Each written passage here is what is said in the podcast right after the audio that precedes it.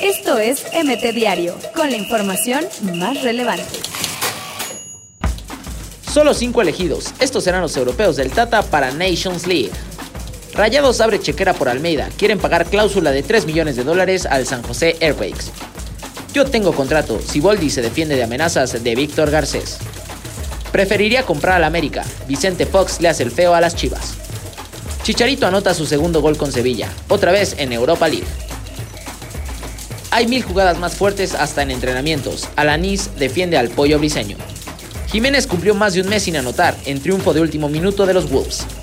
Jugar de visita es la cosa del dolor ajeno del líder Santos, que se meterá al volcán.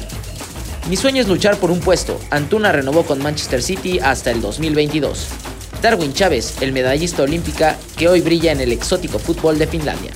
Matías Almeida aportará credibilidad al mexicano. Osvaldo Alanís sobre si vuelve el pelado.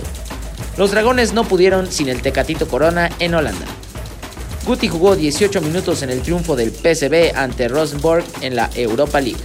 El Tata se convirtió por mucho en el director técnico que más debuta jóvenes con el tri.